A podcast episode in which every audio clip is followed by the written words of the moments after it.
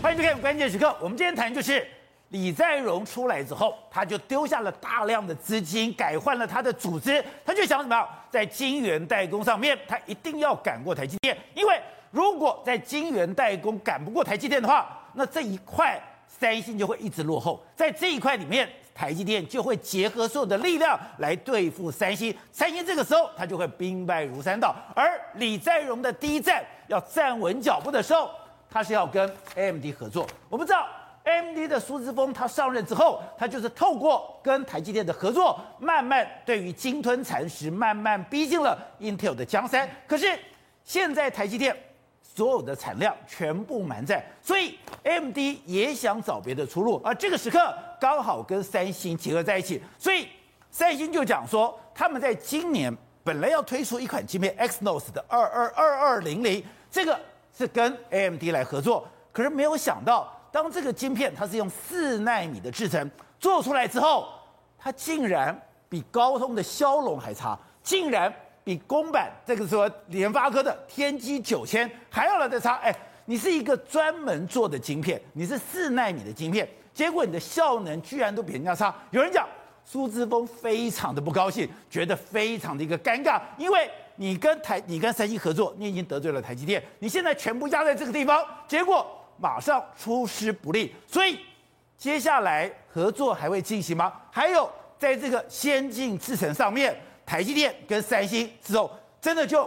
越拉越远了吗？抱歉，事实上今年李在龙一个非常重要，就是我要超越台积电，我要拉台积电的重要客户。哦，你看之前几年他不是拉了高通吗？对，高通去跟他用的时候，结果没想到高通连续两次翻车之后，导致我们联发科追上他。所以他现在呢，三大客户里面来说，他第一苹目前这个台积电第一大客户是苹果，对，他拉不过来。第二大客户是这个这个联发科，他大概拉不过来，所以他把目光就得放在第三大客户的苏姿丰。拉 AMD，对，他真的拉过去了。那 AMD，AMD 想不想跟这个三星合作？想，三星开出开给他一个 AMD 没办法拒绝的这个条件，因为他知道 AMD 你想要跨入所谓的手机晶片，哦，那你手机晶片。AMD 以前没有做手机晶片，它主要做的都是 C GPU 跟 CPU。Oh. 好，那你要做手机晶片的时候，OK，没有问题。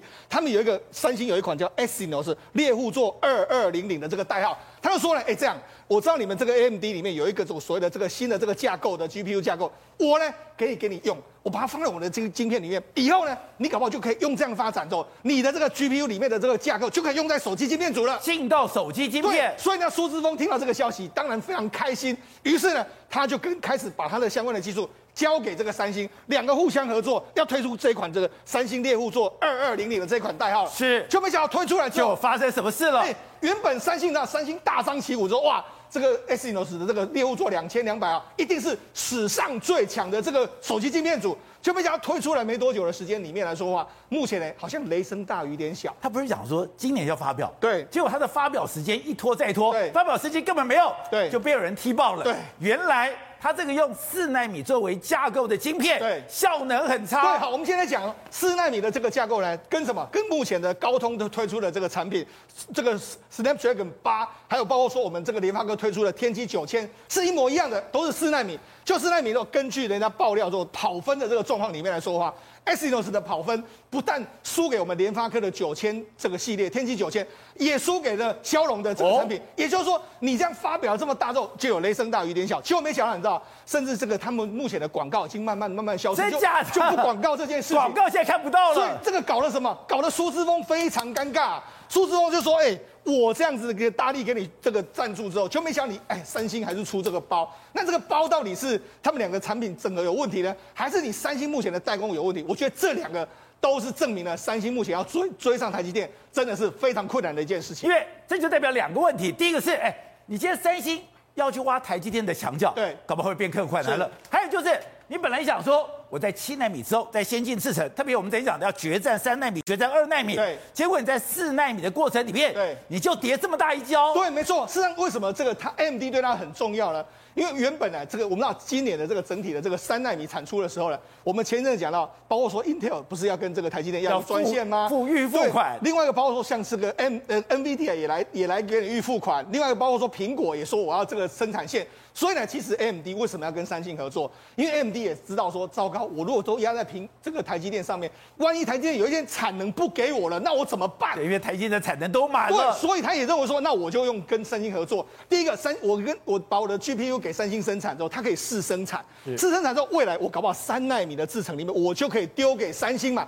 所以这原本是为什么苏志峰会很生气的原因，就是哎。欸你这样一口气把我两个谈盘算几乎都打破了。我原本这个要跟你发展这个手机晶片组，结果你看发展的哩哩啦啦，看来我要进军可能短时间不可能。另外一个，哎，你的三纳米都有问题，或者说，哎，你的四纳米都有问题。那三纳米怎么办？那三纳米怎么办？所以对他来讲的话，他就觉得说糟糕，那我现在有一点的压错宝的这个情形啊。所以那他在跟海基的互动不变更很尴尬的吗？他会变得很尴尬。为什么变得很尴尬？因为现在明眼人都知道了，台积电有一个超级大客户，这个客户了。一直下，一直下单，一直下单，下到台积电的产能真的会爆掉。谁？我就是苹果。苹果。对，我们之前我们之前讲过，A 系列处理器，它现在已经给这个这个台积电代工；M 系列处理器也给台积电代工。我们讲到说，不是有五 G 的这个晶片吗？五 G 的晶片，这不这就是这个 AMD 想要发展的东西啊？通讯晶片。台积现在这个苹果也要下单给他。另外一个最新的两个消息，第一个，苹果现在在做所谓自驾车，听说自驾车的晶片也是给台积电做。再来就是说，今年台苹果要推出 VR 的装头头盔，它也给台积电做，所以这些台积电不就变成了苹果的武器库了吗？苹果几乎未来搞不好它可以占整个台积电的下单量到三成到四成，那这样一按照台积电的规则，它一定会排挤到，所以 AMD 的担心其实不是没有理由。哦，但是呢，因为这样状况之下，它反而现在很尴尬，因为 NVIDIA 就说，哎。好，NVIDIA 跟 AMD 是对手，但 NVIDIA 哎，我要付钱给你啊，Intel 是 AMD 是对手，哎，我也要付钱给台积电啊，所以现在呢，AMD 就显得有一点左支右绌，他现在也不知道在整个手机芯片组的发展要怎么做，甚至在未来的三纳米的布局里面要怎么做的情形。那现在 AMD 不就重蹈了高通的覆辙吗？高通就当时我下单给三星，就没有想到我的骁龙居然哎，不管在这个所谓的跑速上面，在这个温度上面，对。都已经输给联发科，对，他才会被联发科赶过。那 AMD 会怎么样呢？没错，我们事实证明说，三星果然是在晶圆代工是扶不起呀、啊。啊、高通跟他合作之后，被我们的联发科打败。AMD 现在跟台三星合作说，哎，他现在呢，其实 Intel 搞不好看到一个机会啊，我跟台积电紧紧的抓在一起之后，哦、我搞不好可以把 AMD 踢开啊。是，所以现在对 AMD 来讲的话，如何重拾跟台积电的关系变得非常非常之重要。看到新闻报道说，苏大妈苏志峰非常生气是。他太尴尬了，对，因为他全部压在三星之后，结果没想到出了一个大包。好，那我们讲，事实上台积电目前真的太重要了。我们讲，事实上，事实上这一期的这个杂志里面就讲到说，你看这个照片，这个照片就是他们在亚利桑那州如火如荼的这个盖厂的这个情形。那哎，宝姐，这个时期是什么时间？是美国的圣诞节的时候，是美国的这个新年的时候，他们居然也是二十四小时不断的停，不断的工作，这跟台湾是一模一样的这个情形啊。甚至你看，那我们我们台积电到美国去生产的时候，你知道带带动美国这样，我们原本都认为说台积电去美国生产，大概就是带动美国的这个工这个所谓这个这个工程师的人员吗？没有，抱歉啊，他完全复制了在南科的发展。哦，什么叫完全复制在南科发展？第一个。现在他就这座厂呢，是跟南科是一模一样的，完全一模一样，完全一模一样。你怎么在南科哪个管线是什么位置，我就完全复制到那个地方。而且他要求说，我盖厂的速度是跟南科一模一样，南科在几个月盖出来，我在那边又几个月盖出来。可是还有一个更特别，你知道吗？原本我们都认为说美国的土地是这个铁板一块，对呀，就没想哎。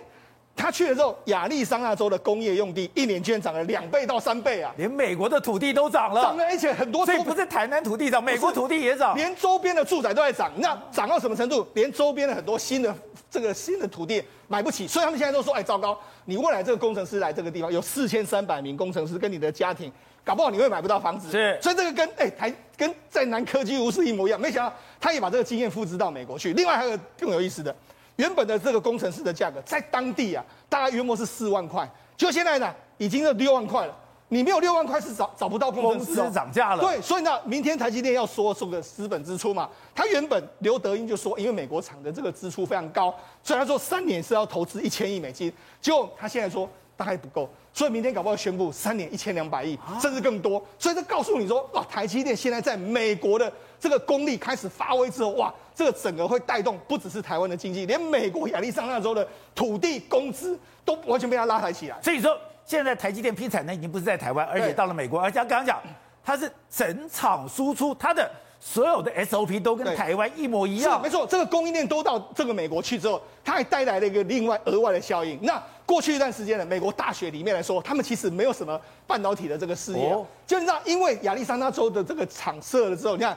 亚利桑那州的这个州立大学看到机会，他说：“哎，未来我们呢要跟台积电，因为台台积电的这个地方，哦，那我们跟他合作之后，哎，可以用这种产官学合作，类似是清，他，他的车程只有二十分钟，对，类似是清华跟这个交大跟台积电的关系嘛，所以呢。”台积电去美国不是只有改变整个这个美国的土地这些，连他的工资、他的土地价格全部都变了，所以我才说嘛，现在呢是美国最好把半导体完全扎根的时候，有学校、有人才，全部都去的时候，这才是美国真正要台积电去的最重要的原因嘛。而且这两天传出来说，日本要我们台积电过去，而且要讲说你要来就三产十年，是就代表。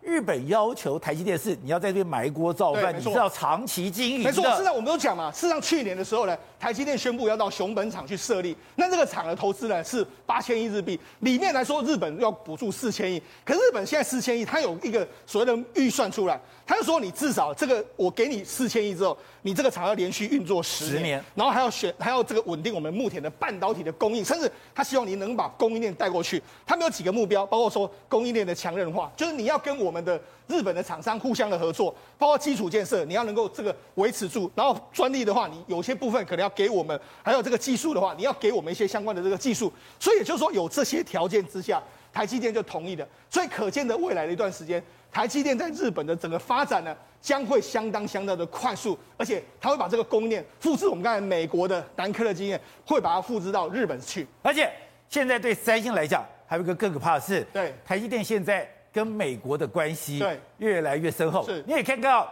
美国是有意无意的要把台积电要把这个技术牢牢的抓紧。没错，是的我们讲。三星呢，现在真的是腹背受敌。除了第一个，它在晶圆代工来说始终追不上台积电之外，它其实现在要担心的是，他们自家的本院会火烧。你说第一人跟 NAND Flash？对，为什么本院会火烧呢？因为美光现在已经追上来了。事实上，前一阵子呢，刘德英才在这个公开场合说，我们不要忽视美光目前在整个技术上面已经追上了三星。现在美光跟三星差的是什么呢？差的是它产能不够。哦。可是我跟大家讲一个消息。美光呢，它几乎把全部的产能都压在台湾，都在台湾。它在台湾后里要盖一个三千亿的这个厂，要盖出来。另外一个，在我们那个龟山的时候呢，我们的南亚科要盖一座厂，这个厂是佛美光的。再来呢，台这个我们联电呢准备跟美光合作。接下来呢，如果台积电也跟美光合作的时候，未来美光会变成是一个台积电跟台湾去打击三星一个最重要的部队。所以我来跟你讲，现在台积电跟三星之间的征战，不是只有在晶圆代工，搞不好在未来一段时间里面，我们可以看到台积电反守为攻，去攻你这个三星的 DRAM 跟 NAND Flash，到时候呢，三星可能真的压力就会更大了。喂，我们刚才谈就是，是台美的关系越来越紧密了。台积电在美国亚利桑那的市场，哎，居然美国全力支持，要土地给土地，要钱给钱，要机具给机具，要人力给人力，还有美光跟台湾的合作，你更看出来说，美国在后面加把力要支持，甚至不惜摧毁三星。而这个时候你就想，哎，那美国到底怎么看待南韩呢？之前我们讲过了，美国对于韩国跟中国的交往是有疑虑的，他完全不相信文在寅。结果驻韩司令真的讲话了，他讲的这段话。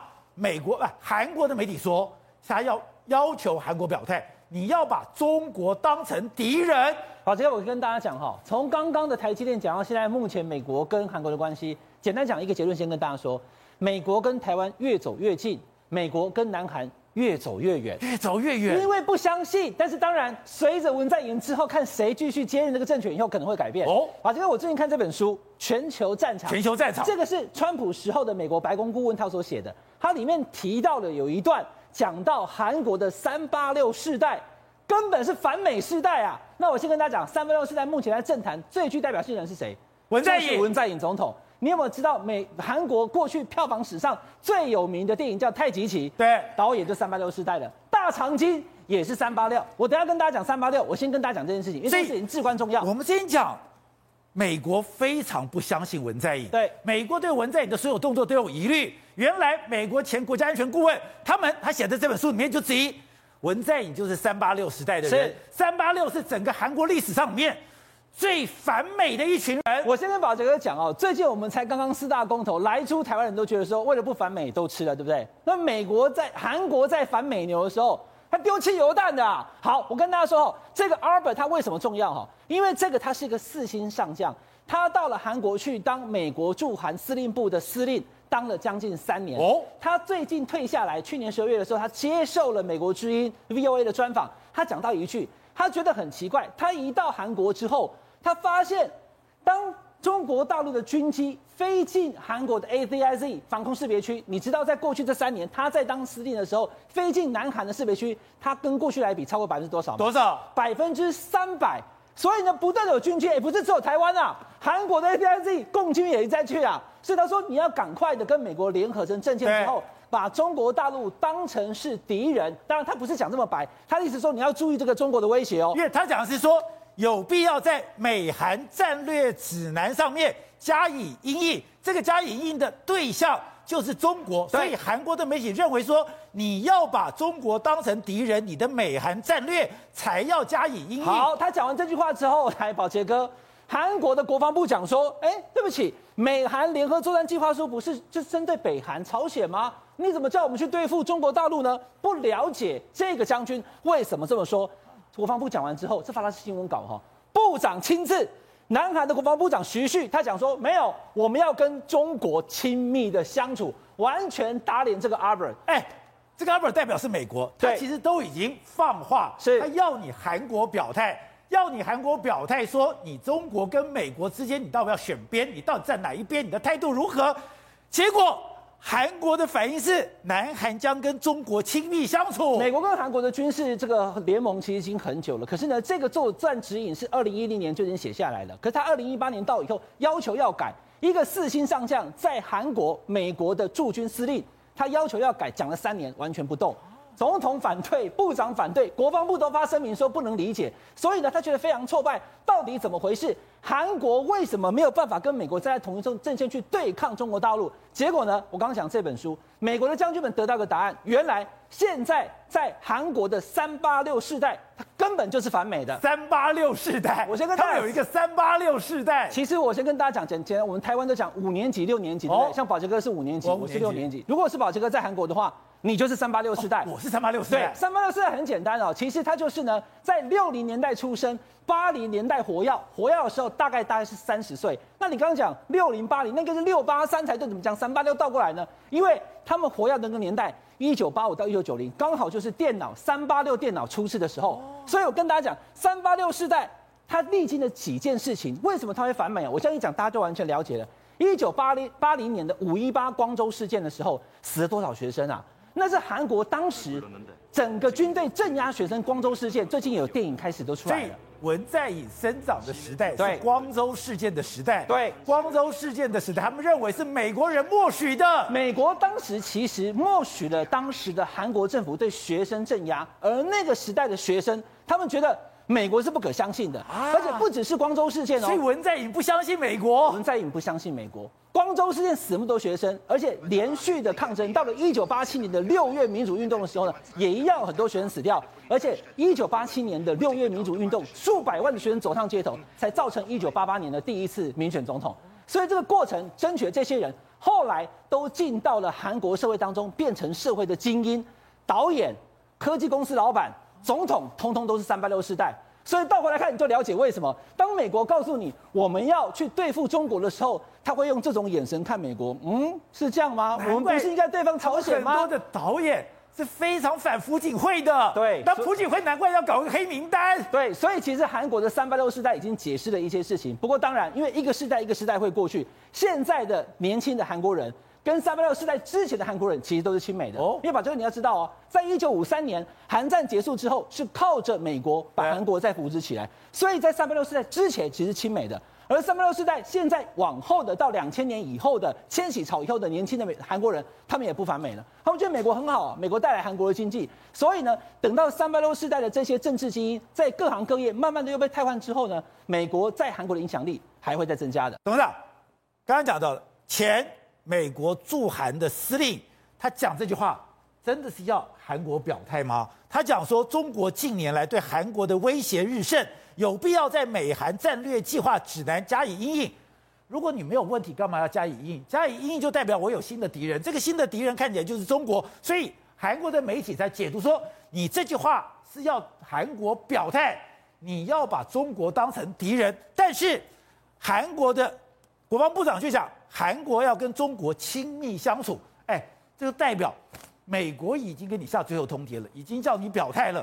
可是南韩已经跟美国 say no 了。对，最近这一两年来啊，形势越来越明朗，就是说这个南韩的态度跟这个美国的态度确实有一个很大的差距。你看得很清楚，尤其对台湾来讲的话，就是美国、日本、台湾这个整个从我们的半导体产业链的的合作，到看到说韩国的这一方面的办对中国的态度是是其实是比较开放的，他在西安还有很多空间，对，等等。那这些美国都密切在注意他，而且是管制他的，是不同意他能够去违反他所谓的制裁禁令的。对，所以这个关系是紧张关系。那但是在南韩立场来看的话，他当然希望讨好中国嘛，因为讨好中国，中国是北韩后面的老板嘛，他他们这个南韩朝鲜半岛的安的这个和平的基础是北韩，是北韩跟南韩的关系嘛，那后面的大老板是中国嘛，还是美国嘛？所以，在四方关系里面，那南韩当然会想说：“哎，我自己把中国搞定就好了，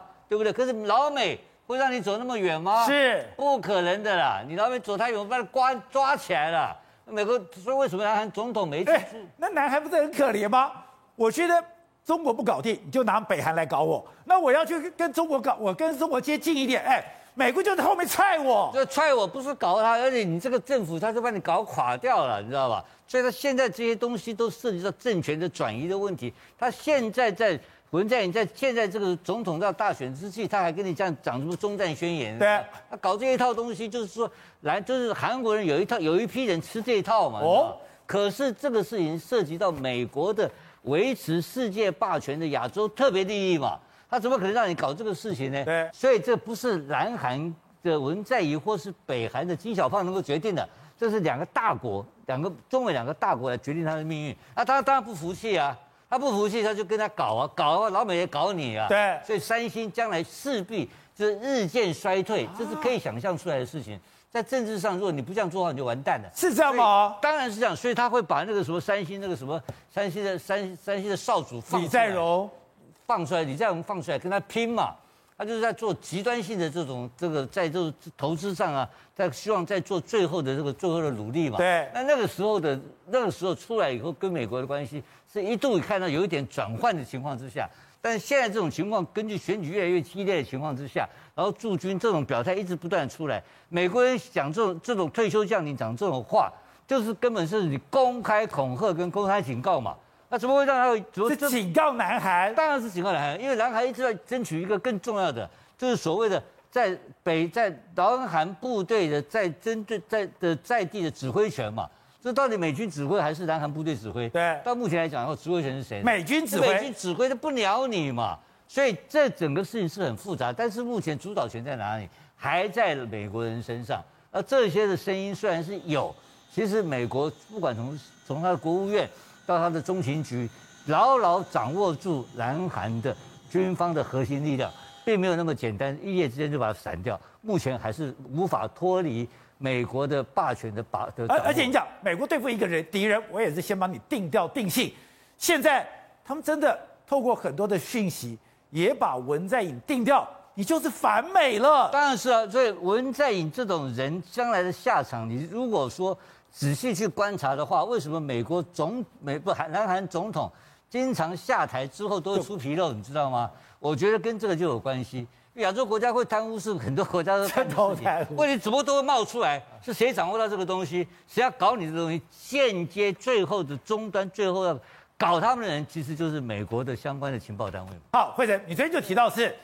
现在很多的国家已经慢慢要远离中国了，包括日本是一个最明显的。对，日本它最大的被动元件要离开中国，要去泰国，甚至它跟台湾的关系越来越密切，跟我们的台积电关系也越来越密切。对，现在只是在韩国，还要牢牢的抓住中国吗？对，因为事实上是这样子。现在因为全世界都撤掀起撤出中国的这样子的一个风风潮，对于韩国来讲，这反而是让他们在中国市占率是有机会逐渐增加的。哦、因为我们知道过去这几年，不管是呃韩国的手机或者是其他的一些汽车的相关的产品，在中国的这边的销售量其实是逐年在衰退当中，越来越惨、啊，越来越惨。但是因为现在其他外资都开始陆续撤出中国情况之下，他们会认为说，哎，中国这么庞大的一个市场，其实我还是可以，如果我可以跟中国这边维持好关系的话，我还是可以的。我的企业在那边可以获得他们这么充分的一个市场的话，对我的韩国经济来讲是一个很大的一个帮助。所以呢，你知道吗？一月二号的时候，其实有一个新闻在那个。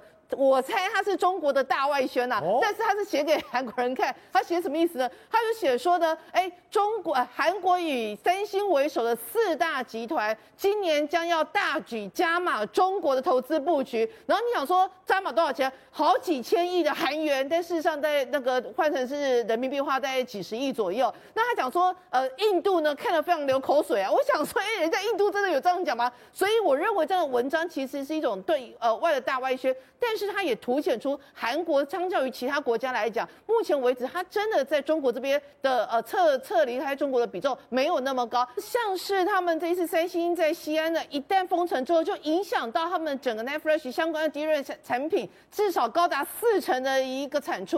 所以他们来讲，这个中国还是非常重要的生产重镇。在这种情况之下，他会希望说，如果我可以跟他们维持好一定的关系情况，我还是可以的企业可以还有所增长，而且还有一个很重要的关。关键就是因为台湾跟日本跟美国这三角关系已经越来越紧密。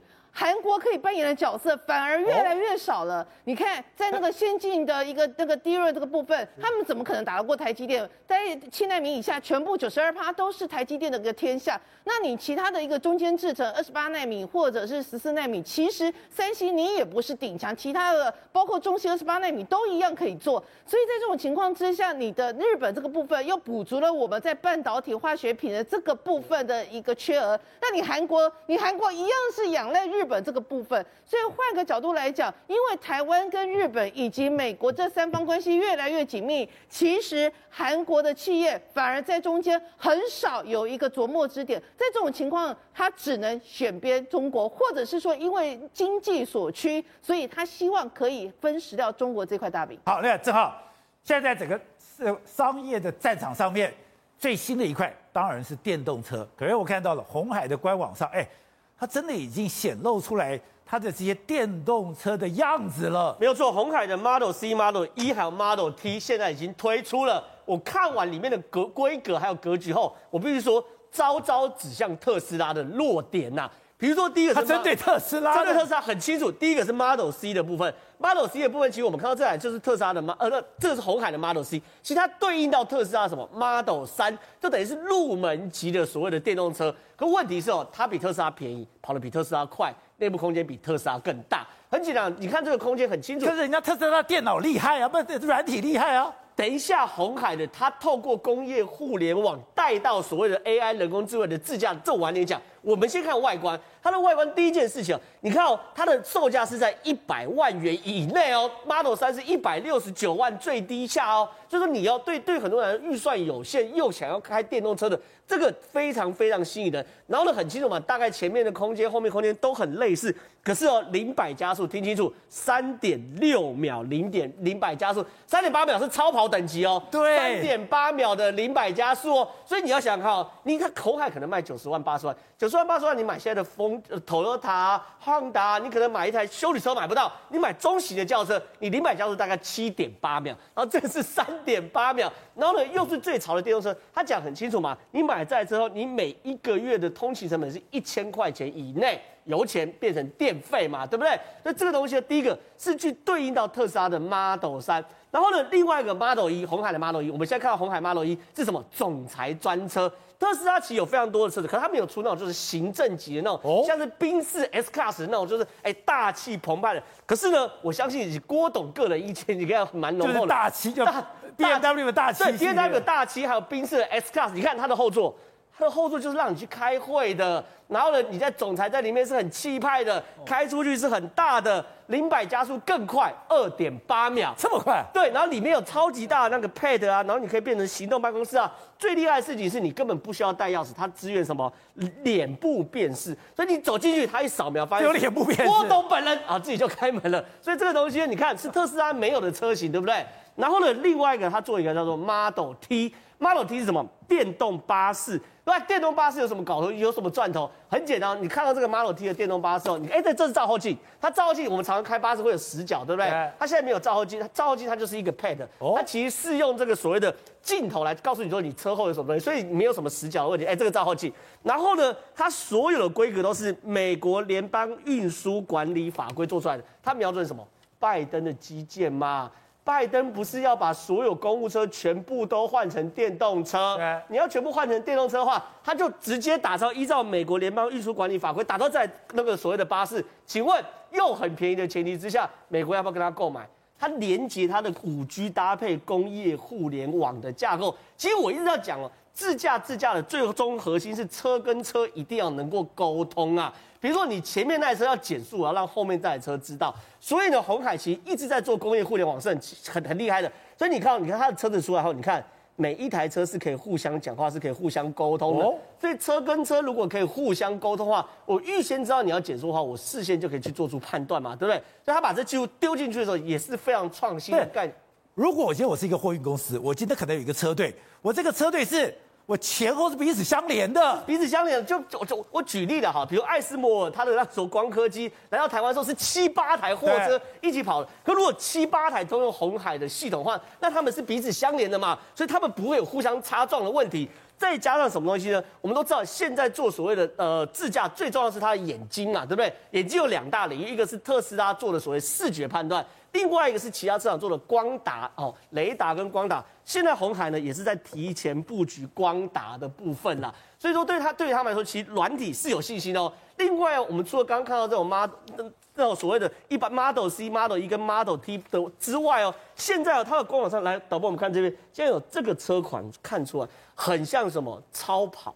所以未来如果连红海都切入这种超跑领域的话，那就是等于是把每一个阶层都去弄密了嘛，对不对？每个阶你要总裁的有总裁的，普通人有普通人，你炫富超跑有超跑等级，你大型的有所谓的呃电动巴士。所以呢，现在唯一的问题是台湾的充电站够不够啊？这很多人买电动车，电动车最大问题，对不对？宝杰哥中油竟然开始转型了，中油，中油当然要赚这这条钱呢、啊，明显的知道未来哎。加油的人会越来越少，充电的人会越来越多。你难道中油不搞这个吗？所以呢，中油开始有那种福林加油站旁边启动手做的这种复合式，就是就右下角这个。所以电动装的所谓停车场很简单嘛，以前开去加油站加油，现在开去加油站充电。可充电大概要十五分钟，虽然所有快充大概十五分钟可以充七成，那这十五分钟要干嘛呢？买杯咖啡喝，所以它旁边就会有附赠的咖啡店，一起来让你买杯咖啡喝。但是呢，最后牵扯到台湾电到底够不够？大家不知道。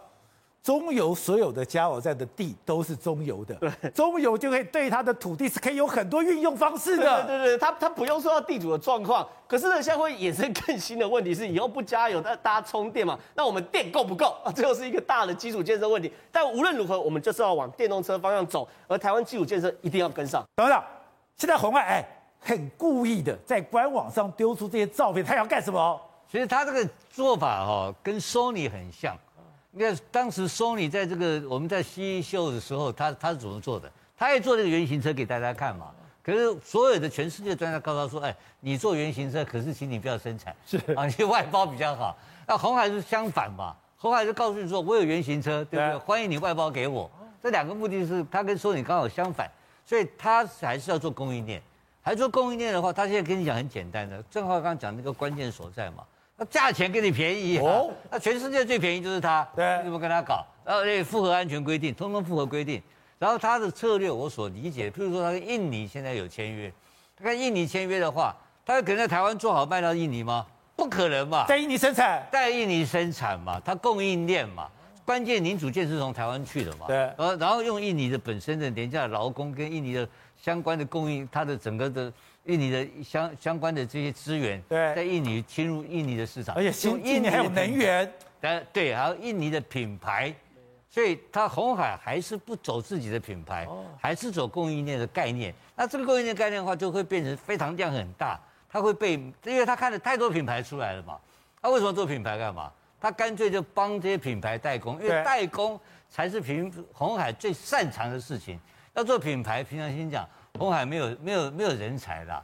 但是做代工来讲的话，鸿海是全世界第一名的公司，它很容易就把这部分变得变得非常的大。但是台湾的市场来讲的话，是它一个实验基地，所以它必须要跟台湾政府达成一定程度的合作的一个默契，让它不断的对它的原型车在实在在这个实在实用的部分呢，它要有一个战场。难怪找了林家龙去看。对，那这个战场对它是有意义的嘛，对不对？他到到到高雄去投资。也跟也也看上了高雄的港都客运的一千多辆巴士，陈其迈，陈其迈啊，他去投资的条件其中之一，也希望跟高雄市政府合作，把高雄市政府未来的这个巴士的采购转移到红海来嘛。那这样他就越来，他就有一个所谓的 home market，他有一个自己的这种自己的这种这种基地，自己基地，我们生产基地。那这个东西才作为它外销的基础。可是整个概念来讲的话，红海还是要去做供应链。